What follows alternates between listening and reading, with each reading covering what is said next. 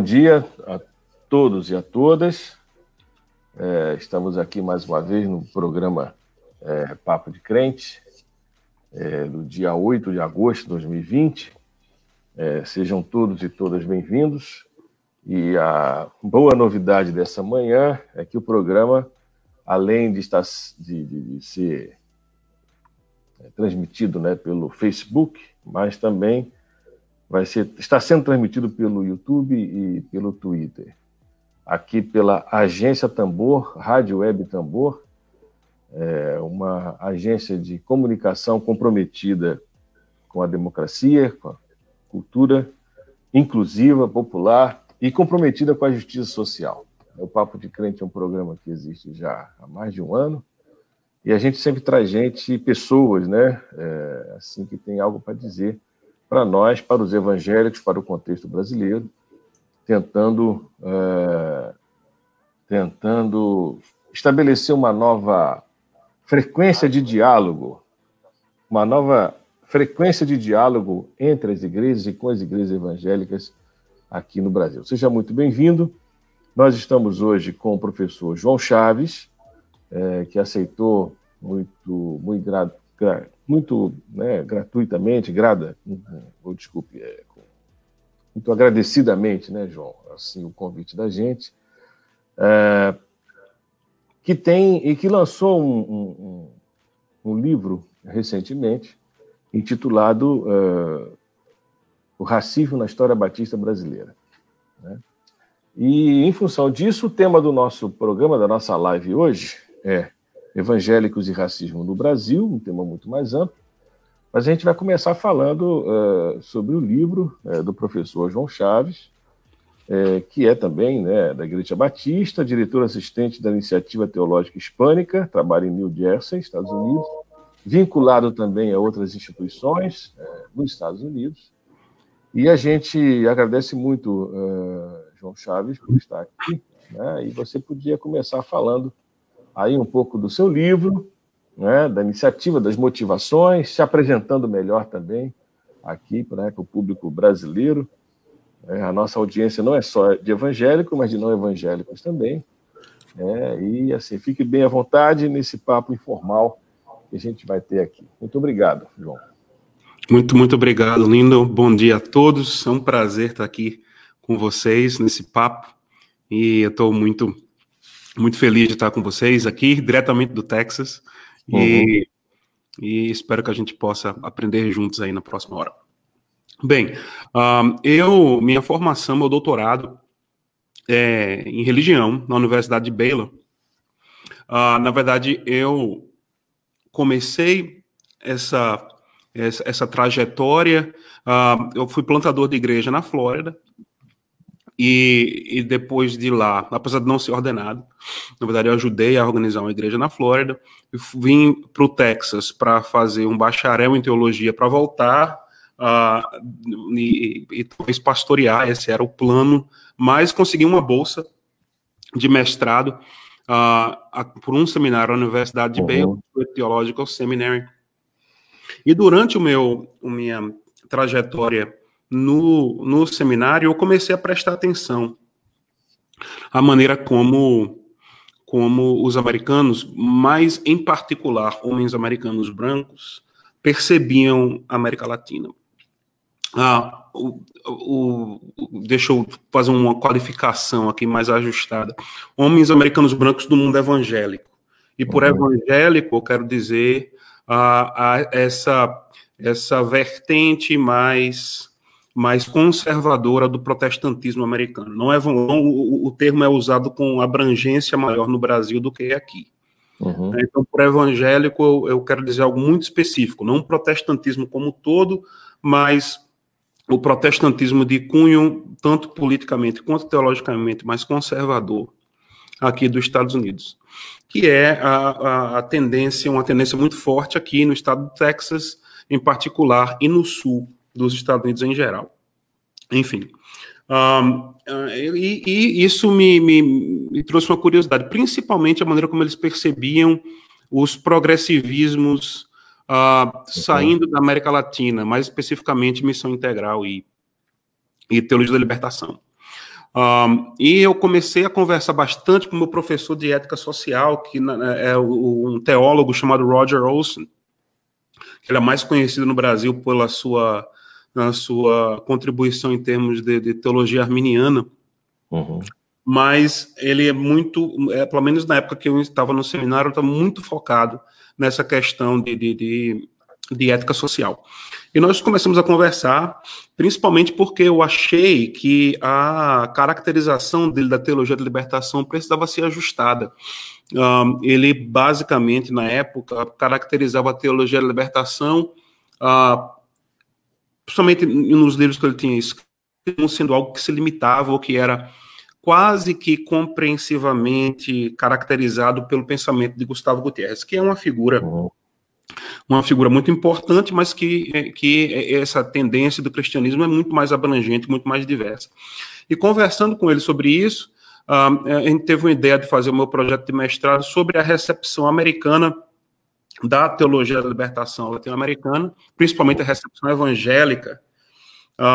então, eu escrevi minha tese, e que foi publicada, Evangelicals and Liberation Revisited, é o nome da tese, publicado em inglês, na tentativa de fazer um diálogo uhum. entre um tipo de evangelicalismo que o próprio Roger advogava, que é, ele chama pós-conservador, né, o evangelicalismo pós-conservador, e a teologia da libertação. Tanto ele quanto eu achamos que essas duas tendências eram altamente harmonizáveis uhum. por causa de, sua, de seus comprometimentos institucionais. O Roger pode dizer algumas coisas, não pode dizer outras publicamente, uh, mas, mas de, de certa forma a gente achou que uh, era algo que poderia ser publicado e foi publicado. Ao mesmo tempo, eu estava começando a notar que algumas dessas amarras ideológicas tinham um, uma, uma, uma tendência em termos de ideologia de superioridade branca, supremacia branca nacionalismo americanos, enfim. Uhum. Uh, eu deixei esse, essa, esse insight, essa intuição uh, coloquei na gaveta da mente, assim, para voltar depois. Aplicando para doutorados, para fazer uh, é, doutorado na área de cristianismo mundial, eu achei que é, eu, eu deveria mudar da teologia para diagnosticar melhor essas tendências. Eu precisava um, focar menos em teologia e mais em sociologia e história. Uh, então, apliquei para estudar com algumas pessoas, alguns sociólogos e alguns historiadores. Acabei voltando para o departamento de Baylor, uh, para para agora na escola de religião, que é do outro lado do campus. Então, é a mesma universidade, mas são dois departamentos quase que rivais, de certa forma. O departamento uhum. de religião uh, não, não é confessional e o seminário é, por exemplo. Uhum. Isso, o corpo docente é completamente distinto. Enfim, e, e eu fui para eu ia eu ia estudar primeiramente uh, o papel da Igreja Universal do Reino de Deus nos Estados Unidos. Esse era o meu plano. Uh, mas ao notar que seria muito difícil uh, conseguir fontes primárias, eu vi a questão do, do, da, dos missionários. na verdade, desculpa, a questão dos, das igrejas batistas brasileiras aqui. Essa questão do, do da, da religião migratória, religião migrante. Um, mas para eu poder ver a diferença entre a, a, as igrejas aqui e da denominação do Brasil, eu achei que eu precisava voltar para os arquivos e olhar uh, essa, essa história também.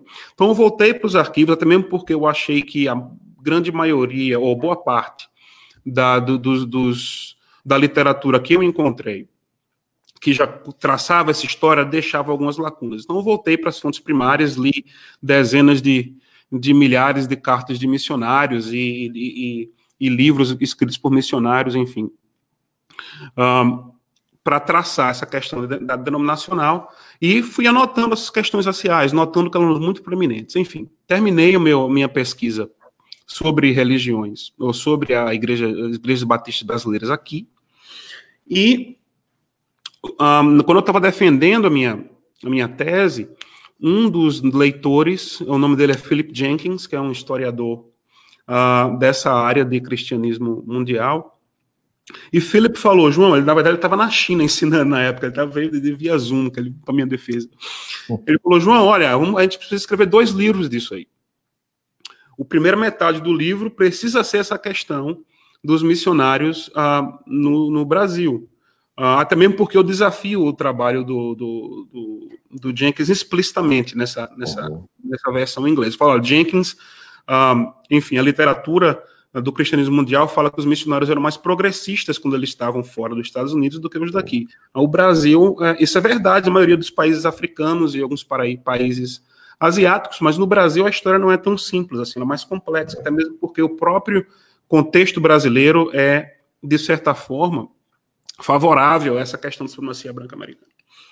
Uh, pelo menos aspectos muito centrais dela.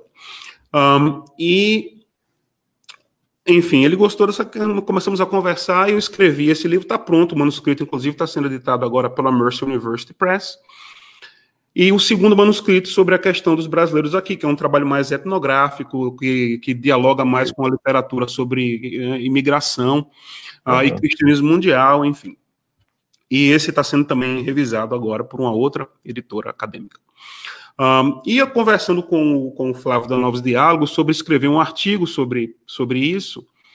Uh, o, o, o, isso, enfim, já isso faz seis anos que eu estou nessa trajetória, né? Não é uma resposta a, a, Black Lives Matter, eu fui perguntado isso no passado. Okay. Isso já é algo que, uh, né, que, que, que já vem acontecendo na minha trajetória há algum tempo.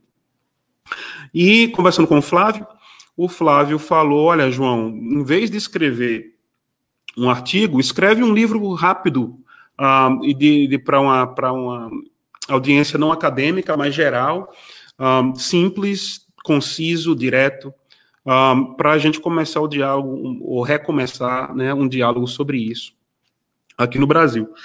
E aí, dez dias depois, eu mandei para ele algumas páginas uh, que, que é uma primeira articulação disso. E a gente fez algumas mudanças no, no na caminhada. Uh, pedi para o Doug Weaver, que foi o meu orientador, né, para fazer o prefácio, que é um historiador muito, muito respeitado aqui. Um, enfim, e, e, e, é isso, aí estamos aqui, uh, conversando sobre essa história. Uh, em termos acadêmicos, eu ensinei aqui na universidade durante seis anos, e agora eu trabalho na, na, na Hispanic Theological Initiative, a iniciativa teológica hispana, uh, que é baseada no seminário de Princeton, em Nova Jersey. E o que a gente faz, basicamente, a gente treina estudantes latinos, doutorandos latinos e líderes latinos uh, na, com, com a ideia ou com o objetivo de diversificar as vozes da liderança acadêmica e eclesiástica nos Estados Unidos. Então, a gente tem uma série de parceiros de universidades que, que fazem parte do nosso consórcio, Harvard, Yale, uh, Princeton, uhum. Baylor, uhum. Dallas Theological Seminary, Notre Dame. Então a gente tem católicos, tem evangélico, tem tem tem né, não denominacional, uma série de, de, de um, bem ecumênico e nossos graduados, uhum. né, desde embaixadores até professores, até pastores, uh, vão vão aí influenciando uh, o, o, esse, o mundo da liderança eclesiástica, acadêmica aí também, em outros aspectos nos nos Estados Unidos. Então, é isso que eu tenho feito agora, diretor assistente desse instituto, do qual eu também sou graduado. Uh, eu fui um fellow lá durante quatro anos. E é isso. Bom, muito bom. Uma bela trajetória. João, é, O Racismo na História Batista Brasileira. É o livro que você é, citou, que você acabou de lançar pela Novos Diálogos. Isso. E o subtítulo é Uma Memória Inconveniente do Legado Missionário. Uhum. Eu tenho duas coisas inicialmente para é, trocar ideias contigo. Primeiro, por que, que é uma memória inconveniente? Hum. Né? E, em segundo lugar, é, falando como historiador, assim o acesso que você teve é, às fontes, né, que até então não eram trabalhadas e muito pouco conhecidas no Brasil, desses relatos, dessas cartas de missionários, e como que isso está mudando o foco. Uhum ou pode mudar o foco da própria compreensão do protestantismo no Brasil. Uhum. Então, falar de racismo, não só dos batistas, é uma memória inconveniente. Isso. É, ou, pelo menos, na verdade, eu achei que esse título foi extremamente pessoal, Sim, esse subtítulo, é. enfim, é inconveniente para mim. Esse foi o, o né? Eu, eu, eu, entendo que algumas pessoas, inclusive eu fui perguntado no passado, o que é que a gente faz para destruir a Convenção Batista Brasileira e tal. Ah, né? E, e, e, eu tipo, tipo eu, eu não sei, eu não, nessa é uma, uma, uma, ansiedade que não me habita, na verdade. Mas eu entendo que algumas pessoas foram machucadas nesse processo. Ah, ah, e, e, não é esse o meu objetivo, mas é inconveniente para mim em ver, em falar, né, em, em usar algumas dessas, dessas fontes, um, porque eu também eu, eu me converti na minha adolescência a uma igreja que foi fundada por missionários americanos. Uhum. Uh, a maioria do meus, do, dos pastores que me pastorearam no Brasil foram treinados em seminários por esses missionários. Enfim, então a minha a, a própria, a própria significação que eu dou para a vida, uh, de maneiras muito positivas em certos aspectos, pelo menos eu as interpreto como tal, uh, são influenciadas por esse legado. Mas parte desse a parte desse legado é difícil de se lembrar, é difícil de saber. Por isso que é inconveniente. Um, é, né, por isso que eu usei essa palavra inconveniente. Inconveniente para mim, em primeiro lugar. Eu gostaria que isso não fosse verdade. Uh, nesse, nesse aspecto é, é inconveniente.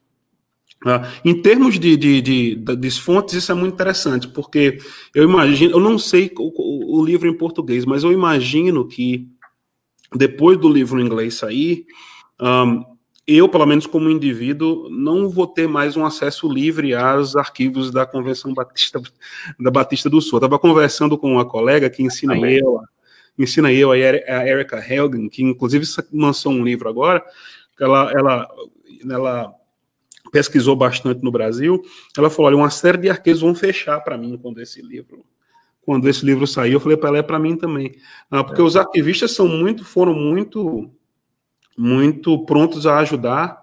Uhum. Ah, né, eu falei, olha, eu estou fazendo um trabalho sobre missionários. E a percepção é, beleza, vem mais um trabalho louvando o aspecto, né, o aspecto missionário. E foram extremamente, extremamente um, prestativos em, em, em, me dar acesso a coisas, inclusive as cartas do, do David Min, por exemplo, que foi reitor durante três décadas no seminário do Norte, ainda estavam fechadas, porque você tem um tempo, né? De, são é. uma série de décadas depois que o missionário morre que as suas cartas podem ser podem ser uh, uh, feitas uh, available, ser disponíveis, disponibilizadas.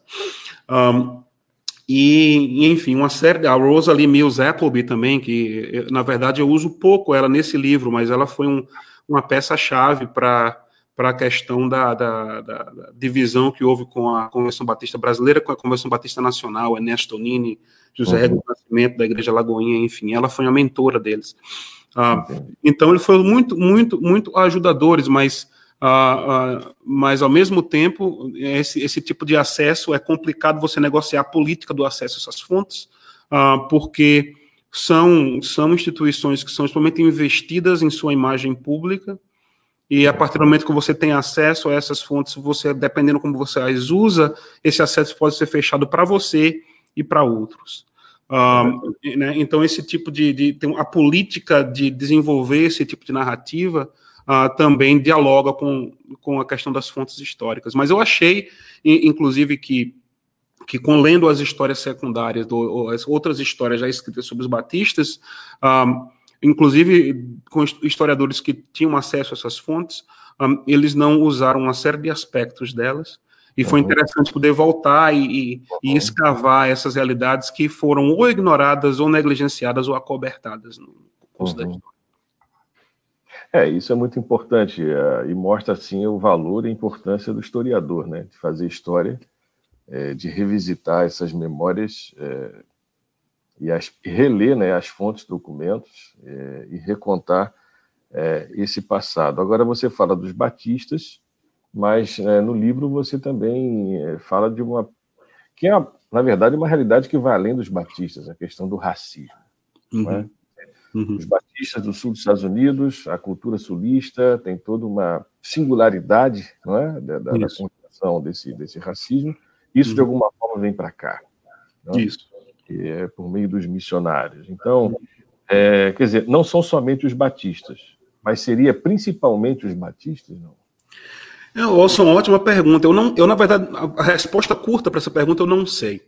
Uhum. Um, o que, o, o, o que é, eu acho que é que o que eu quis apontar quando eu disse, olha, se a realidade ela, ela, ela é ecumênica, é que, uhum. de fato, quando você olha para o sul, você vê muito pouca diferença entre batista, metodista, episcopal, presbiteriano, enfim. Inclusive, o, o presidente dos Estados Confederados era episcopal. Uh, né, você tem uh, pastores que eram metodistas que fazem parte da Ku Klux Klan. Uh, os presbiterianos também, todas essas, essas, essas, essas denominações, os presbiterianos, metodistas, batistas, enfim, se separaram por, por a motivos semelhantes. Então, a, a, acho que a distinção denominacional, em termos do cristianismo sulista, uh, ela, ela não é, deve ser enfatizada uh, em detrimento do tipo de unidade que eles tinham em torno de sua cultura. Um, então, você tem, por exemplo, alguns exemplos de, de, de, missionários ou de denominações que começam com, com missionários brancos que vêm de outros lugares uh, distinções talvez poderiam ser feitas de, um, mais, de maneira mais, mais contundente, dependendo de onde o missionário vem, uh, mais do que uh, qual denominação que o missionário, do qual o missionário faz parte. Uhum, uhum. Eu me lembro de uma experiência da infância, é, não somente minha, mas toda uma geração, de termos sido ensinados ou evangelizados, se é que aquilo ali é uma evangelização, hum. com o chamado famoso livrinho sem palavras, hum. né, da Associação Pró-Evangelização de Crianças, a APEC, Sei. que é uma das é, agências missionárias que vieram para o Brasil. E tinha um uhum. livrinho sem palavras, que você deve conhecer, e que é, cada cor representava né, uma realidade teológica e o pecado era a cor preta. Uhum. Me parece que isso já, já mudaram. Ou seja, esse racismo ele é, ele está dentro é, da, não pensando tanto no evangelicalismo norte-americano, mas no Brasil é, há um racismo, né? Assim, como parte da, da, da visão de mundo, da, da, própria interpretação teológica, na hermenêutica das escrituras, por exemplo, na interpretação do pecado, é, teologia. Como é que você veria isso, João? eu, concordo, eu concordo contigo. Eu acho que é uma questão de cosmovisão. É uma cosmovisão que, que, que, que é difícil você distinguir, um, e eu, eu aponto isso no livro, na, na, no projeto colonial ocidental, é difícil você distinguir um, os seus pilares fundamentais, né, que é o, a criação do capitalismo, o nascimento do, do, do, do Estado moderno e uh, novos tipos de, de dar nome a diferenças. O racismo moderno também nasce nesse tipo. Então, a gente fala de racismo estrutural, uh, que, que também influencia a estética, né? Como, como você menciona a questão de cor, qual, qual a cor que é bonita, qual a cor que é feio, qual tipo de cor, como é que nós definimos beleza. Até a nossa, a nossa, nossa concepção de, de, de beleza é afetada por isso, nossos gostos, gostos enfim. Um, mas é difícil você separar essas, essas, essas colunas fundamentais de nossa sociedade e o cristianismo faz parte, né? É uma, né, faz parte dessa dessa dessa construção. Uh, e, e, e, não só o racismo é estrutural no sentido de que ele habita as, as dinâmicas da sociedade de maneira que muitas vezes nós nem conseguimos notar, mas ele também é estruturador no sentido de que nossa sociedade moderna é construída baseada em certas pressuposições uh, que, que, que vêm com uma imaginação racial. Uhum.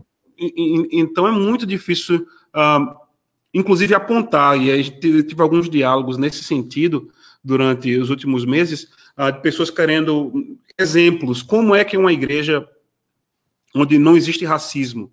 na igreja moderna é difícil de você dar um exemplo contundente.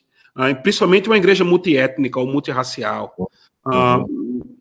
né, aqui nos Estados Unidos você tem essa, essa ainda essa separação de, de racial de, em algumas igrejas, mas, mas enfim, é, é, muito complicado você dar exemplos uh, aonde de uma maneira ou de outra, de algumas de algumas formas mais sutis ou mais explícitas, o, racismo não faça parte dessa realidade social do qual a igreja faz parte. A igreja é parte da sociedade, é parte da cultura, uh, uhum. afeta e é afetada por ela. Né? Então, essa relação dialética entre igreja, sociedade, cultura, política, uh, onde o racismo está, tá, o espírito do racismo está ali, assombrando de uma maneira ou de outra. De, de maneiras que às vezes conseguimos notar e de outras que às vezes precisamos refletir com mais cuidado para poder observar. Ok, nós estamos conversando aqui com o professor João Chaves, é, que lançou o livro é, O Racismo na História Batista Brasileira, uma memória inconveniente, né, e a gente está trocando ideias aqui sobre uh, essa realidade é, que está muito, uh, está muito evidente, né? Hoje, nesse momento que a gente está vivendo, o Brasil de, de Bolsonaro né, e os Estados Unidos de Trump, é, mas que é algo estrutural é, que está presente aí no cotidiano das igrejas, né? É, nós estamos com algumas pessoas aqui que estão é, né, é, assistindo. Um abraço ao Bruno Carvalho, à Jaqueline, ao Flávio Conrado, né, que está aqui também, responsável pelo lançamento do livro.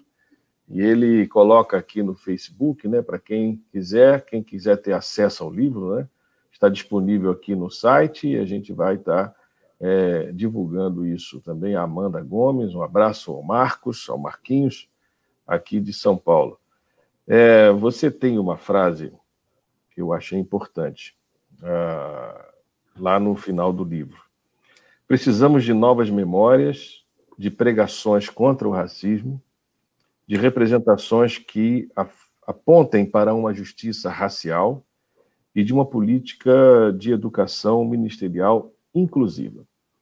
Né? Eu acho que tem várias coisas aqui que eu acho que o teu livro aponta, né? Além de ser um trabalho assim é, exaustivo e rico né, das fontes, mas que aponta caminhos para trabalhar a questão da memória, é, das representações, a questão da pregação, do ensino, da formação também, é, e assim a maneira como a gente lembra e como a gente representa é, as histórias das escrituras, por exemplo, né? Está muito ligada essa essa essa emolduração, essa cosmovisão, né?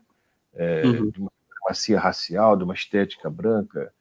Quer dizer, como é que a gente trabalha, já que falando aí dessa experiência tua, né, na, como a iniciativa teológica hispana, não hispânica, né? Como é que a gente trabalha na desconstrução e na reconstrução é, dessa coisa que está tão impregnada do racismo, João? É, essa é uma ótima pergunta. Um, e esse é um tipo de caminho que a gente, que a gente descobre caminhando, né? Uh, falando, já que você mencionou a, a Hispanic Theological Initiative, eu acho que o, um dos nossos diretores, funda, um dos que fundou, uh, o Rusto Gonzalez, que, uh, que uma outra diretora do passado também, a, a Machado, que hoje ensina no Union, até o, o Ronilson, que que foi, faz parte do lançamento do livro, está estudando lá agora, uh, trabalharam nessa essa questão é importante como, como uh, nós, em termos de latinos nos Estados Unidos, eu vou falar do, do racismo antinegro também, que é o foco muito nele nessa, né, no livro, uh, mas no, nós fomos, de certa forma, apagados da história. Nós, não, vou dar um exemplo. Eu escrevi um, um dos primeiros artigos acadêmicos que eu escrevi, eu li um livro escrito Batistas o, título, o titulado Batistas na América do Norte. Aí falava só Estados Unidos e Canadá. O México não existia nessa, nessa, nessa questão. Outros livros aqui escritos em inglês, do, do, os, os, batistas globais. Aí você Estados Unidos, Canadá, China. Uhum. Tipo, mas como assim? Né? Nós também fazem isso é questão de história denominacional, por exemplo, mas isso é mais abrangente. Você vê a história do, história do cristianismo mundial. Hoje, tá, isso tem sido tem mudado nos últimos anos, mas se você vê livros de, algum, de uma década ou duas atrás, você vai ver que existem uma, uma série de uma série de, de, de, de, pessoas, de eventos, de instituições, de grupos que são apagados, são esquecidos, não estão lá.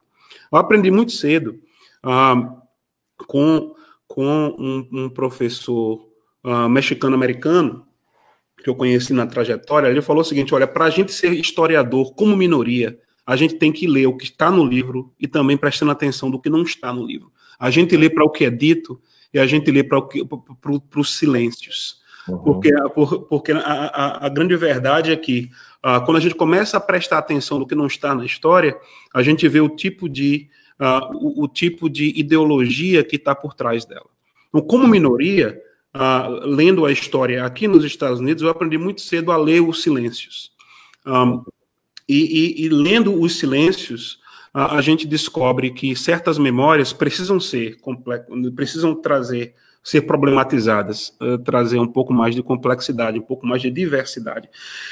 E quando comecei a ler histórias que incluíam uh, o, o, grupo do qual eu faço parte, incluíam latino-americanos, incluíam, eu comecei a notar que eu também faço parte dessa, uhum. dessa história, eu faço parte dessa, dessa, dessa trajetória, dessa narrativa. O meu, meu povo faz parte disso de uma maneira muito, de uma maneira muito uh, uh, enriquecedora. E isso é algo muito importante na formação de identidade. Onde é que nós tivemos nessa história? Uh, e, e quais foram nossas contribuições? Como nós fomos, como nós fomos impedidos de alcançar as coisas que alcançamos? Como alcançamos de maneira, uh, de, de, maneira eficiente, apesar de um sistema que que, que nos impedia uh, ou que tentava nos impedir de alcançar certas coisas. Esse, esses tipos de perguntas são importantes na escrita de história, porque identidade e memória são duas coisas. E se eu começo o livro falando, falando sobre isso, né? Você, o seu nome não lhe dá sua identidade, mas são suas experiências, suas histórias. Então, uh, quando você olha histórias uh, que são puramente monocromáticas de certa forma, ou ideologicamente, ou em termos de cultura, ou em termos de etnia, ou em termos de raça, eu acho que você perde.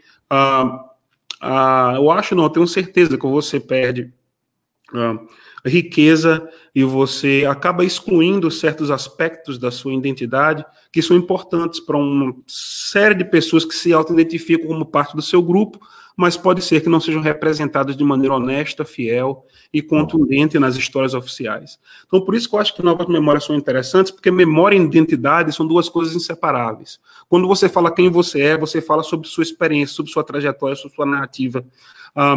E se você olha as memórias oficiais dos batistas hoje, existem muitas coisas que foram deixadas para trás. Muitas coisas que foram, coisas positivas e coisas negativas, ah, que foram intencionalmente apagadas. Uma das coisas que eu falo, por exemplo, no meu livro, é do, do, em termos de batistas, porque o livro fala deles, mas eu tenho certeza que outras denominações têm seus próprios exemplos, é a questão do movimento radical. Então, se você vê a, a história do. Uma história muito famosa no meu Batista, do, uh, do Reis Pereira, que ele fala uh, do movimento radical, ele fala que foi Satanás. O Satanás fez isso aí no meio do. Foi o diabo. Uh, e, enfim. Um, eu acho muito, eu acho muito interessante. E outros, outros historiadores, uh, inclusive, que ainda escrevem, uh, comentam muitas vezes o movimento radical como essa, até mesmo o nome movimento radical, né, traz uma memória específica. Esse é um nome dado por missionários para brasileiros que queriam liderar sua própria denominação. Eles são radicais, eles são comunistas. Uh, eles são, e eles tinham isso como, como, uma, como um, um, xingamento católicos, né? Uhum. Uh, e, e enfim, um, quando na verdade o, o fato de que brasileiros começaram a liderar a denominação quando começaram foi precisamente por causa uh, desses, desses brasileiros que queriam mais autonomia. Então, só um exemplo de como, como uma, a maneira como você se lembra desses, desses eventos, a maneira como você inclui pessoas em histórias, a maneira como pessoas são uh, caracterizadas em narrativa, afeta a maneira como, como elas se relacionam com, com determinados grupos e afeta também a maneira como identidades individuais e coletivas uh, são desenvolvidas. Então, uh, o, o, objetivo, pelo menos, que eu tinha em mente quando falando sobre reconstruir novas memórias, não é porque a gente precisa estar olhando para o passado, necessariamente em termos do, do passado que fica para trás e que não é. tem importância. Muito pelo contrário, porque a maneira como nós olhamos o passado afeta como nós pensamos sobre nós mesmos no presente, e com a maneira como nós pensamos sobre nós mesmos no presente, afeta como nós construímos o futuro. Uhum. Uh, então, reconstrução de memória, como historiador, você sabe muito bem disso, Lino, é algo extremamente importante, não só para um passado, mas porque ela nos ajuda a construir nossa identidade no presente, e nossa identidade no presente uh, é um ponto crucial para nós construirmos um, um, um futuro positivo e contundente. Excelente. É, João, é, lendo o teu livro, eu fiquei lembrando muito da minha, minha trajetória também, na infância, adolescência, o contexto de igrejas é, na Baixada Fluminense, no Rio de Janeiro, não só da igreja local onde eu frequentava, mas outras igrejas também espalhadas. E haviam igrejas, comunidades que eram assim de 90% só de negros. Uhum. Né? Estou dizendo de igrejas batistas, igrejas congregacionalistas, igrejas uhum. presbiterianas, metodistas. Uhum. Né? Quer dizer, apesar dessa, se é que essa, apesar, né? mesmo com essa ideologia racista trazida pelos missionários, né, da supremacia branca, uhum. é, esse projeto não deu certo aqui. Quer dizer, uhum. ficou passivo, mas o projeto não deu certo. Uhum. Você tem uma igreja brasileira é, de periferia, sobretudo, mesclada, mestiça, multiétnica, mas que o racismo está ali presente de alguma forma. Uhum. Não, sim, é verdade. Eu, inclusive, eu, eu falo no livro também, apontando para essa, essa, essa questão, aqui é esse projeto que os missionários querem, uh, que na verdade, para deixar claro, é um projeto que eles não separam do evangelho. Né? Uh, não, pelo menos não de maneira não, não, não de, de, maneira explícita. Para eles evangelizar é civilizar, é, uhum. não, é, é é, é, afetar determinadas uma série de práticas sociais e manter uma hierarquia informada por suas pressuposições raciais. Então, evangelizar é uma palavra muito mais complexa do que aceita uhum. Jesus Cristo. Né? A, a, a, é, é, esse, esse, processo envolve uma série de outras dinâmicas sociais. Um, mas uh, missionários em geral, durante muito tempo, uh, não tem, não tem um problema com, com ter uma série de pessoas de pele preta ao seu redor. Uh, ou uh, até mesmo ter uma série de pessoas miscigenadas, que eles achavam, e eu falo isso no livro também, o, o homem ou a mulher miscigenado era uma aberração um, e, e, era muito mais problemático do que uma pessoa de pele preta que eles consideravam ser pura.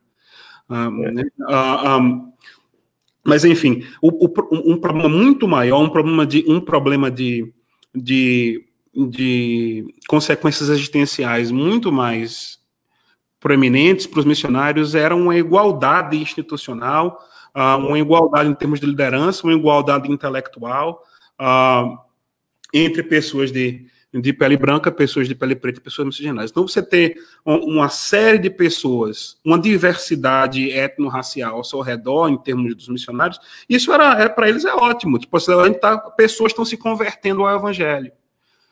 Uh, o, o, o, passo que leva a essa contagem de corpos de cor uh, para um tipo de imaginação, de cosmovisão que aceita essas pessoas como sendo também contribuidoras de, à, pregação do evangelho, ao desenvolvimento teológico, um, a, a, a, contribuições intelectuais, a pessoas que são de fato uhum. Então, de fato, impede igualdade em termos existenciais, em termos intelectuais, em termos culturais, em termos raciais.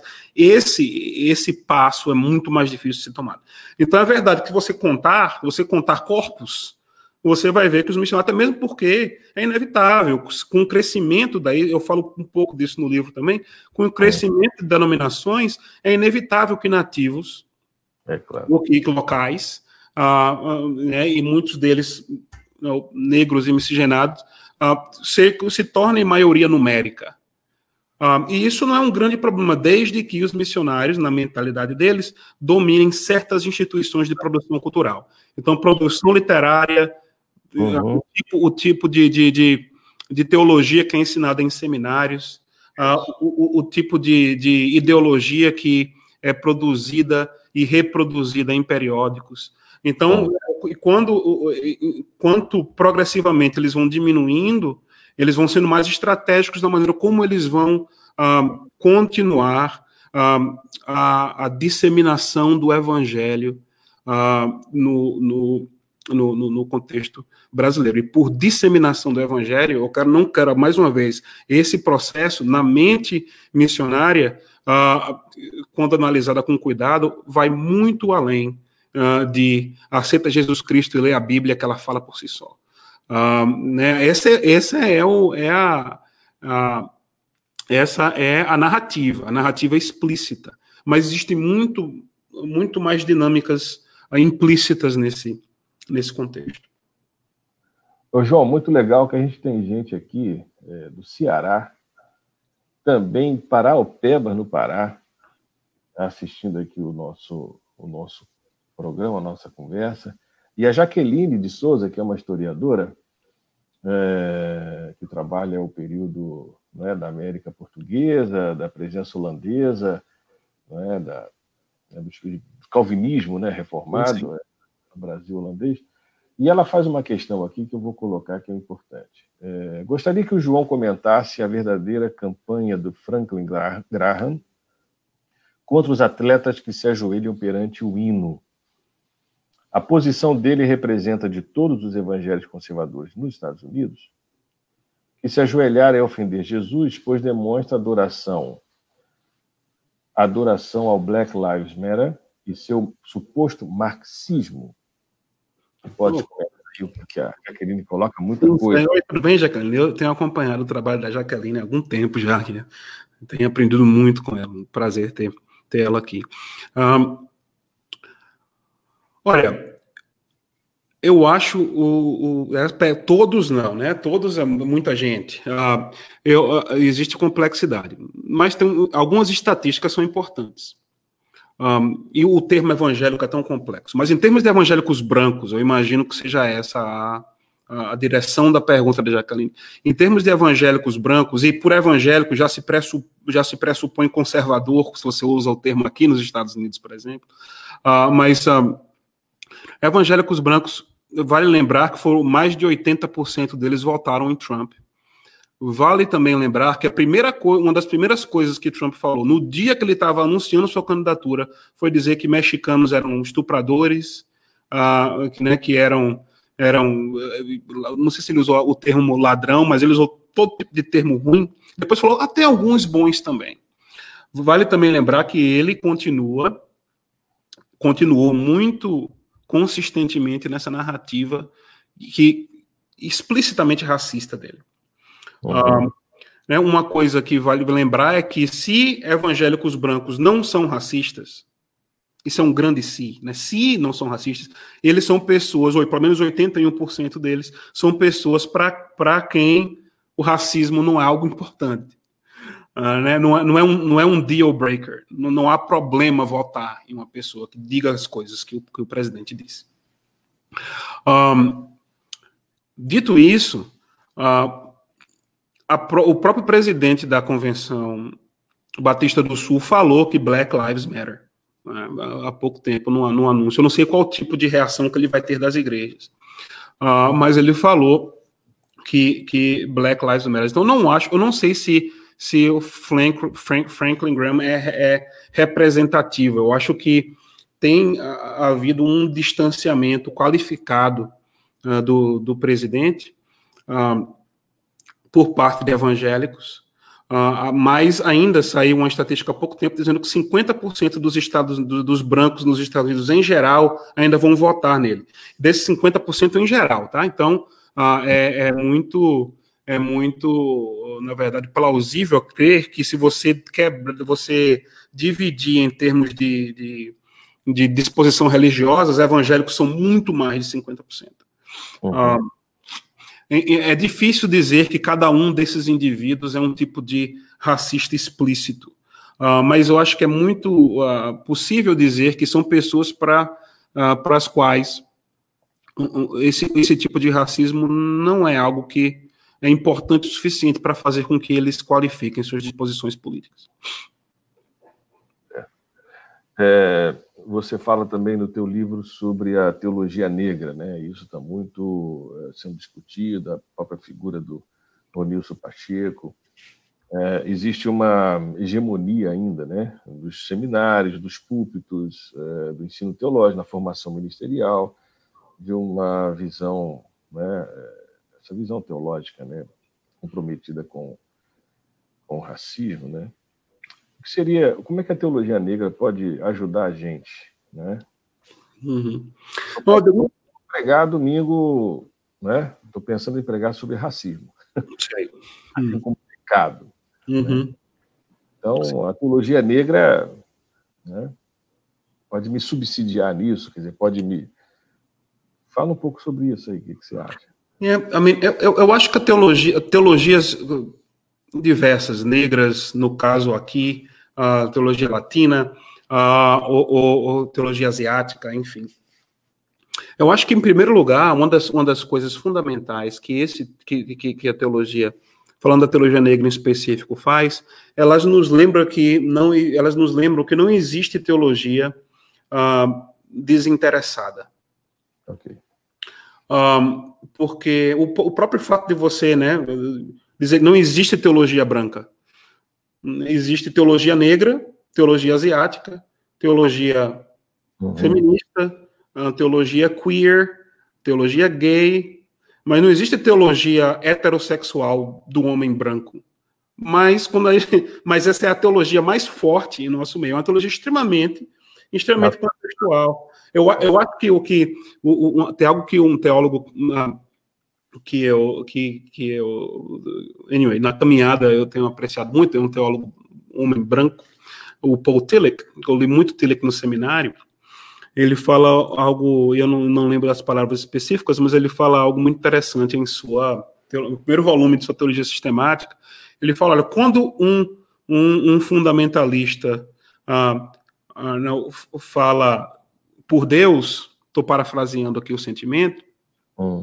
Ele não fala de, de, um, de um ponto que está acima da história. Ele acha que ele está falando de um ponto ahistórico. Mas, na verdade, ele está falando a partir de um contexto do passado.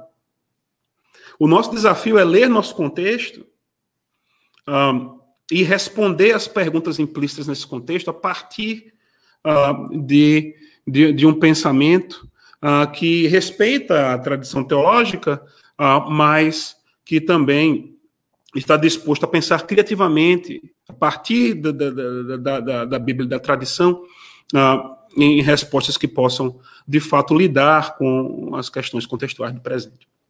Uhum. A primeira coisa que a teologia negra faz é, de fato, nos lembrar que quando uh, todo, que toda teologia parte de um de um lugar em específico. Uma outra coisa que eu acho que a teologia negra faz, uh, pelo menos fez para mim, é me deixar ciente uh, de uma de, de, de, da importância da experiência do marginalizado para a reflexão teológica. Uhum. A teologia da libertação, que é que tem alguns, alguns, algumas pressuposições metodológicas similares, ah, até mesmo porque ela nasce muito próxima da outra, com James Cone aqui, com a, e, e, com a teologia da libertação na América Latina, e eles se encontram em diversos lugares. Ah, ela, ela, mostra que, que experiência é importante como uma fonte teológica.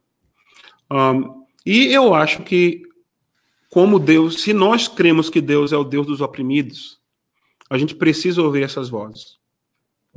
A outra coisa que eu acho que toda teologia contextual faz, elas mostram aspectos uh, da, da, do, do, caráter e da personalidade divina que nós não conseguimos ver por causa das nossas limitações contextuais. Então, quando eu me sinto como, como uma pessoa trabalhando na, na, na iniciativa teológica hispana, quando eu me sento com, como eu faço, tenho feito muito comumente, com teólogos asiáticos, com teólogos africanos, com teólogos latinos, com teólogos latino-americanos, com teólogos brancos.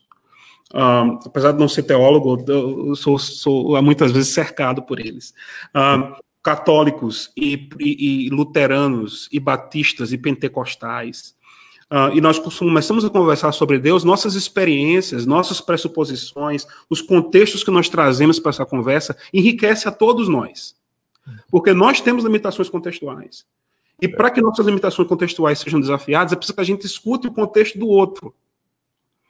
Uh, e se nós estamos, e se nosso contexto é cheio de privilégios, um, e se nossa teologia é inundada de pressuposições que vêm de outros contextos, de outros lugares, de outras experiências, ouvir esse tipo de, de, de, de percepção e, e, de, e de experiência divina enriquece, desafia a nossa, nossa teologia, não só para a nossa vida devocional, mas também para que nós possamos responder melhor perguntas sobre uh, como é que o evangelho responde às crises do nosso tempo, é. do nosso tempo de hoje. E uma crise imensa do nosso tempo de hoje é a violência racial. Não só de hoje, tem isso, isso não, não né, isso nos, nos inunda porque é parte da formação da nossa sociedade.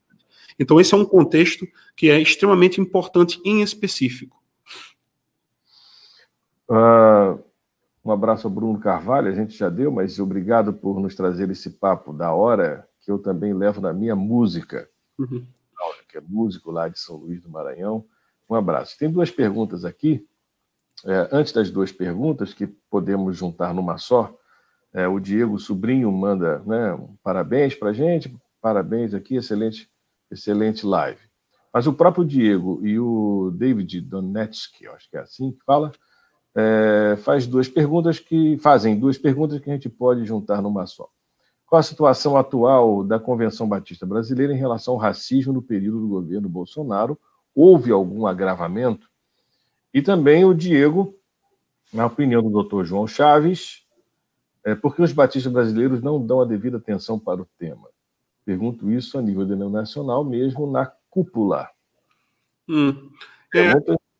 Boas, pesadas aí. Isso é interessante. É, eu, se eu eu, eu, não sei se eu posso responder com nenhum tipo de. Eu posso dar algumas impressões. Não responder com nenhum tipo de autoridade, porque uh, eu, eu não, não, conversei com ninguém da cúpula. Na verdade, eu pedi, uh, através de amigos em comum, para para uma, uma pessoa muito importante na denominação batista endorçar o livro. Na verdade, algumas pessoas, uh, ex-presidentes da Convenção Batista Brasileira, por exemplo, Uh, e o livro, não sem, sem essa pessoa ler, caracterizou, uh, pelo menos eu entendi, caracterizou o livro como sendo tipo de caça-bruxa, ou tipo desse tipo.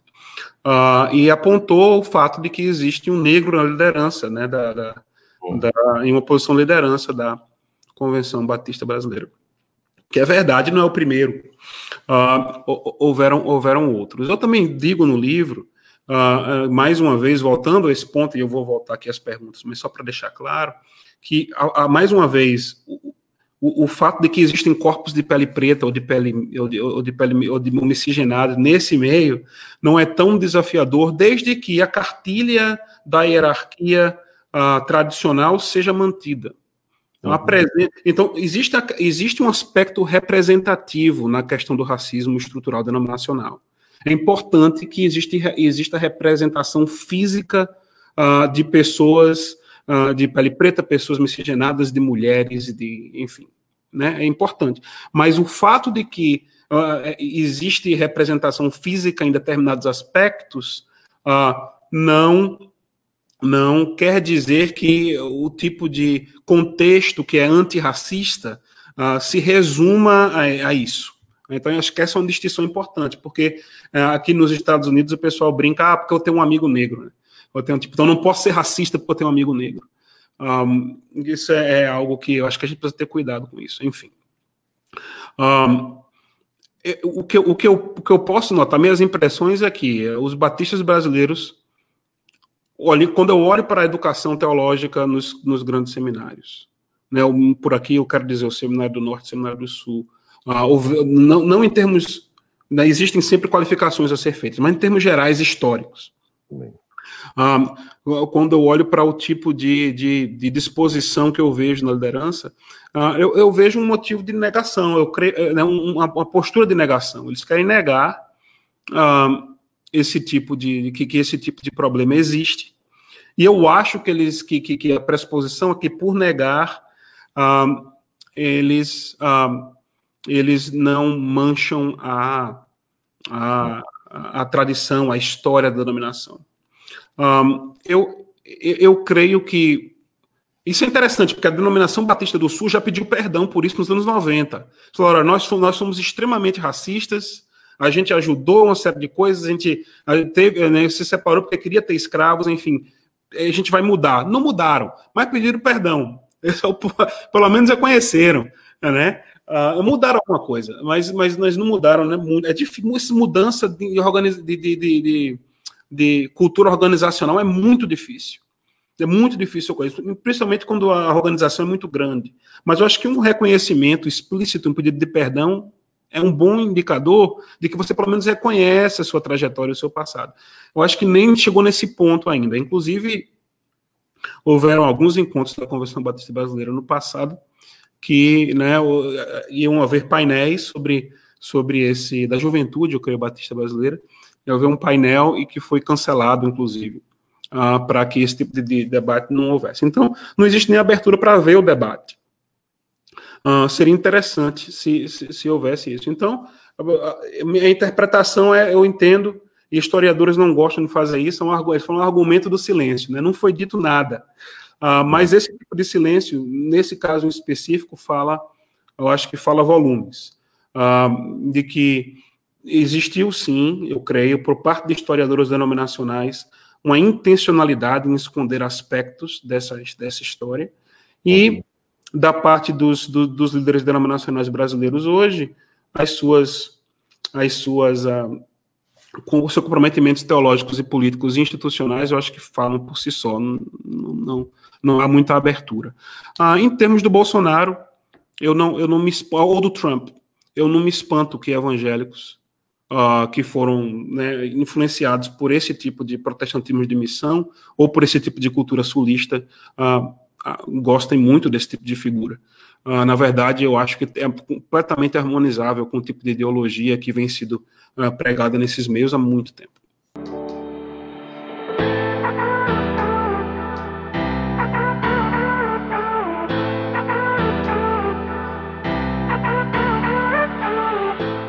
Muito bem, é, estamos chegando aí ao termo do nosso, do nosso programa, nossa conversa. Uma pena, muito obrigado, viu, é, João Chaves, pela profundidade, né, pela riqueza, na análise da argúcia, né, da, de trazer para nós aqui do Brasil, é, trazer um, uma problemática, né, que já estava colocada, já estava dada a partir dessa da visão como historiador, e inserir aí uma é um, um, um, ponto muito forte, né? uma questão muito forte nessa disputa de narrativas, né? E também a disputa de memórias, é, dentro do contexto do brasileiro, com, com, com, o livro, e a gente, uma vez mais aqui, é, referenda né? e recomenda é, que todos aqui é, é, adquiram o livro, né? que é muito fácil, é e-book, há um site aí compartilhado no, no Facebook, você pode assim acessar. Né? Então, é, João, muito obrigado. É, outros convites, outros contatos serão feitos, né? É, para a gente continuar dialogando. Esse diálogo, né? Estados Unidos, Brasil, de historiadores que estão aí, nós aqui também. Eu acho que isso é muito importante, é, até para a gente rever o modo como a gente está pensando, né? Estava pensando é, o protestantismo no Brasil. Né? Um grande abraço a todos. Eu coloco para você as últimas palavras de despedida né? aqui do nosso Papo de Crente. Muito, muito obrigado, obrigado ao pessoal aí ouvindo, obrigado, Lino, pelo convite. Uh, eu uh, espero que a gente possa continuar o diálogo. Eu tenho aprendido muito, na verdade, depois do lançamento do livro, uh, não só de experiências de indivíduos, mas também de pessoas que, que conhecem aspectos da vida denominacional, de, de, de, de série de denominações no Brasil, de maneira ou de ângulos que eu não conheço, então tem sido muito enriquecedor para mim mesmo esse processo. Eu agradeço a todos por isso. Um abraço aí, bom dia para vocês, bom fim de semana. E aqui ficamos, né? Papo de Crente, Agência Tambor. É, esse conteúdo vai ficar gravado, é, podcast, né? Spotify, pelo Facebook, agora também pela, pelo YouTube, é, Twitter. E aí você pode replicar e, né, e ampliar aí essa, é, excelente entrevista que a gente teve hoje. Então, um bom final de semana, um grande abraço, obrigado, João, mais uma vez, e a todos que, todas que estiveram conosco é, nessa conversa. Grande abraço, tudo de bom. Valeu.